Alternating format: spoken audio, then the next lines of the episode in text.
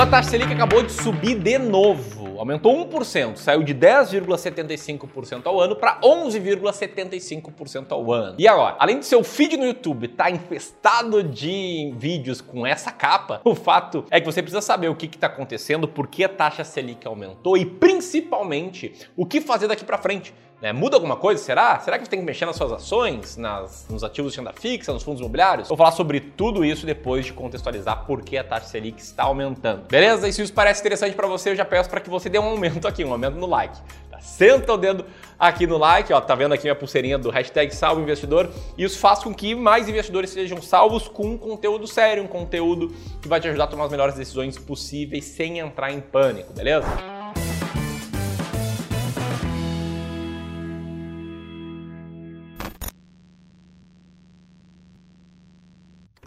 Então, antes de mais nada, tá? Para quem caiu de paraquedas, o que é a taxa Selic? Vou te explicar brevemente, caso você não me conheça. Meu nome é Ramiro Gomes Ferreira, sou gestor profissional de investimentos e se você já me conhece há mais tempo, você sabe o que é a taxa Selic e pode pular aí uns 30 segundos do vídeo, tá? Mas o fato é, a taxa Selic é a taxa básica de juros da economia. Ela representa qual é a meta para ser o retorno retorno oferecido aos investidores do ativo com menor risco na economia, um título público emitido pelo governo federal de código LFT, também chamado para quem usa a plataforma de tesouro direto por Tesouro Selic. Embora a taxa Selic tenha esse fim de guiar qual vai ser a rentabilidade do ativo com menor risco possível, o fato é que ela mexe na rentabilidade de vários ativos de renda fixa cujo retorno prometido ao investidor é um retorno pós-fixado. Isso aqui envolve todos os ativos que rendem um percentual do CDI. Sabe aquele título emitido por um banco que rende 120% do CDI? Pois é, ele vai mudar de rentabilidade a partir de amanhã. Isso envolve também a caderneta de poupança. Isso envolve também, inclusive, mexer na rentabilidade de contratos, financiamentos, empréstimos, até mesmo aluguéis, embora a maioria seja medido pela inflação, e aí por diante. Agora que você entendeu o que é a taxa Selic, vamos entender por que ela mudou. A forma mais fácil de fazer isso é te mostrando esse gráfico. Esse gráfico, ele compara a taxa Selic, linha preta, com o IPCA, que é inflação, linha vermelha. O que você pode ver nesse gráfico é que existe uma correlação. Primeiro sobe a inflação, o IPCA, e logo em seguida vem a taxa Selic, que nesse momento está ainda um pouco abaixo da inflação. Porém, via de regra, se a gente for olhar um prazo mais longo, o que acontece é que, na maioria dos casos, a taxa Selic está um pouquinho acima da inflação. Só para resumir, né? você está vendo que a inflação está mais alta do que estava nos últimos anos, a inflação cresceu e com isso a taxa Selic subiu também. Por quê? Porque a taxa Selic é um dos mecanismos de controle de inflação. Se o investidor vai ter um retorno maior, já que a taxa Selic aumentou, um retorno praticamente sem riscos, ele vai ser induzido a tirar o dinheiro da economia, não gastar, não investir em capital produtivo, deixar o dinheirinho parado, menos dinheiro em circulação ajuda a segurar a inflação, beleza? É por isso que nos dois gráficos que eu te mostrei existe uma correlação entre taxa Selic e inflação. E aí os grandes pontos a responder é: será que a taxa Selic vai seguir aumentando? O que, que muda para a renda fixa? O que, que muda para os fundos imobiliários? O que, que muda para o mercado de ações? Eu vou responder tudo isso agora, primeiro falando sobre se a taxa Selic vai seguir aumentando ou não. Te liga só nessa tabela. Esse aqui é o boletim Focus. O Boletim Focus é um boletim semanal publicado toda segunda-feira em que os participantes do mercado financeiro falam quais são suas estimativas futuras para a inflação, que é a primeira linha IPCA, para o PIB, câmbio e, dentre outras variáveis, para a taxa Selic. E você pode ver que há quatro semanas o mercado achava que a taxa Selic iria aumentar até 12,25% ao ano e parar até o fim do ano. Agora, o mercado já espera uma alta contínua, que a alta vá até 12,75% ao ano. Essa alta que o mercado espera ser maior tem tudo a ver com o IPCA que o mercado também espera que aumente. Afinal, você está vendo o que está acontecendo? Uma guerra lá entre Rússia e Ucrânia, aumento no preço do petróleo, aumento em várias commodities. O mercado está entendendo que isso vai fazer com que a inflação aumente e se a inflação aumentar, o que, que você acabou de aprender? A taxa Selic sobe para conter a inflação. Dito isso, o que, que muda nos seus investimentos? Vou começar aqui com a renda fixa e a primeira coisa que muda é muito simples de entender. Muda nos títulos pós-fixados, aqueles ativos de renda fixa cuja rentabilidade é um percentual da taxa Selic ou do CDI. Então, o Tesouro Selic, a caderneta de poupança, um LCI, LCA, CDB, todos esses ativos, quando atrelados ao CDI ou à taxa Selic, eles automaticamente já a partir de amanhã vão passar a render mais. E eu te pergunto, isso faz que vale mais a pena investir neles? Comenta aqui a tua opinião que eu vou falar da minha muito em breve. Não sei antes falar sobre o mito dos ativos pré-fixados. Isso mesmo. Muitas pessoas falam que, olha, com a taxa Selic mais alta, não faz sentido investir em títulos públicos pré-fixados. Só para te explicar, um título pré-fixado é aquele cuja rentabilidade é determinada no momento que você faz a aplicação. Você comprou um título, sabe que ele vai estar pagando determinado percentual ao ano. Por exemplo, se você investir hoje num título pré-fixado, hoje, pelo menos dia 14, dia que eu gravo esse vídeo, você vai ter uma rentabilidade de 12,57% ao ano. Pois bem, muitas pessoas falam que a taxa Selic aumentando é ruim para eles. Só que eu discordo disso. Discordo por quê?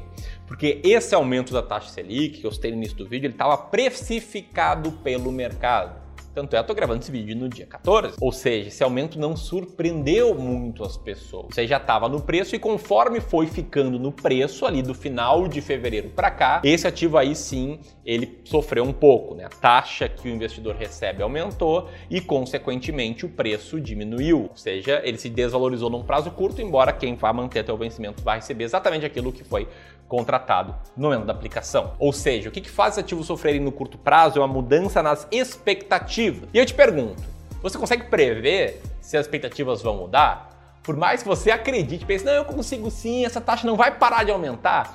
A verdade é que não, a gente tem uma falsa sensação de controle, uma falsa sensação de conseguir prever esse tipo de coisa. Então toma cuidado com toda a decisão de investimentos tentando prever algo de curto prazo. Dito isso, vamos falar sobre os fundos imobiliários. Muda alguma coisa? Enfim, vou falar em nome do José aqui para mostrar dois cenários, tá? Para um grupo de pessoas, eles podem perder a atratividade, assim como ações, assim como outros investimentos, porque a taxa Selic está mais alta. Então, olha, para que correr risco? Eu vou garantir aqui a minha taxa Selic um pouco mais alta e dane-se fundos imobiliários. O que, que eu acho? Eu acho que esse é um pensamento curto prazista de quem comprou na alta, comprou no passado e agora está vendendo na baixa, ou seja, de quem perde dinheiro. Só que tem outro ponto interessante sobre os fundos imobiliários, que é o seguinte: a maioria dos fundos imobiliários tem seus contratos atrelados a indexadores da inflação, como o IGPM ou IPCA, o que os blinda um pouco disso. Ainda assim, existe uma correlação entre o yield dos fundos imobiliários, né, o quanto eles distribuem de dividendos em relação à cota, com ativos de renda fixa fixa,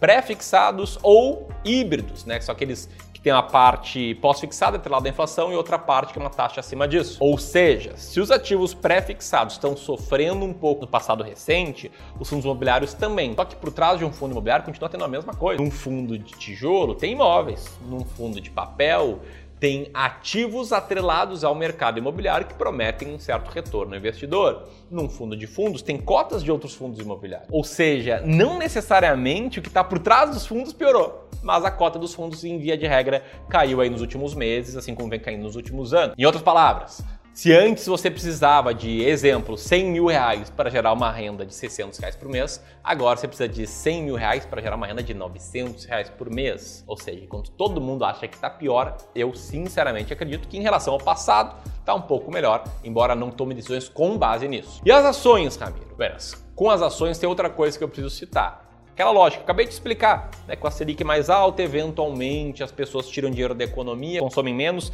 e isso pode fazer com que as empresas vendam menos, o que bateria né, no valuation das empresas. Só que tem um porém, essa questão do consumo nem sempre é vista assim na prática. Te liga só no que aconteceu no passado. A Selic estava aumentando e o consumo também. Mais do que isso, muitas empresas conseguem repassar para os seus produtos a inflação, ou seja, as empresas aumentam o lucro e o investidor acaba vendo seu capital aí protegido né, em prazos um pouco mais longos da inflação. E mesmo para quem for pensar, não, mas Samir, o preço justo de uma ação é o caixa que ela vai gerar no futuro, descontado a valor presente? Ainda assim, a mudança da taxa Selic não muda nada nisso. O que afetaria o valor de uma empresa seria a taxa de juros futura e ela não tem a ver com a taxa Selic, ela é uma expectativa de taxa Selic e a expectativa não necessariamente está mudando agora. Agora a pergunta de um milhão de dólares, o que, que eu vou fazer? Quem é meu aluno, quem está nos cursos do Clube do Valor sabe sabe muito bem como a gente pensa em investimentos. A gente leva investimentos a sério, acredita que dinheiro é um meio e não um fim, e tem estratégias muito claras para tomar decisões de quando comprar, quando vender e quando manter um ativo. Aliás, se você não é aluno meu, te liga só, tá? Até o dia 20, por conta do movimento Salve um Investidor, todos os nossos cursos, inclusive o Descomplicando o Mercado de Ações, por exemplo, que abre raras vezes por ano, estão com vagas abertas. E mais do que isso, então, uma condição mega especial. Você compra um curso e ganha um acesso para distribuir de presente para algum investidor. Isso faz parte do movimento hashtag Salve um Investidor. Então aperta aqui para conhecer a página do movimento Salve Investidor. E aí nessa página você vai poder entender melhor todo esse movimento, vai poder ver os cursos que estão abertos nessa semana, vai poder fazer a sua matrícula. Então dá uma olhada lá, não perde essa oportunidade de progredir nos seus investimentos e ainda salvar um investidor. Detalhe: se você investiu um real em ações ou fundos imobiliários no ano passado, dá uma olhada nessa página porque você vai gostar muito da surpresa do que está lá no final. Tá? Te liga lá que tem um curso aí que a gente criou só para você. Dito isso, como eu falei, se você é meu aluno, você sabe meu posicionamento. O que, que muda é nada. Ações baratas vão continuar tendo maior potencial de retorno no longo prazo do que ações caras que nem mostra esse gráfico aqui. Fundos imobiliários vão continuar para mim sendo a melhor forma de investir em imóveis e as nossas estratégias de seleção de fundos imobiliários tendem a ter um potencial de retorno maior também, que são estratégias de investimento em valor. E enfim, independentemente de taxa de juros, no longo prazo, o que acontece com a bolsa é isso. Ela sobe caindo e no passado ela rendeu mais do que a taxa Selic descontada da inflação, né? A bolsa descontada da inflação rendeu mais que a taxa Selic descontada da inflação. E nada me leva a crer que no futuro, em décadas, isso vá mudar. Mas o que vale, no limite, é você ter uma carteira construída para você e não tomar decisão com base em notícias, e sim com base nas suas estratégias. Tamo junto? Se você gostou desse vídeo, te inscreve aqui no Clube do Valor e vem aqui se juntar ao movimento Salve o Investidor. Grande abraço!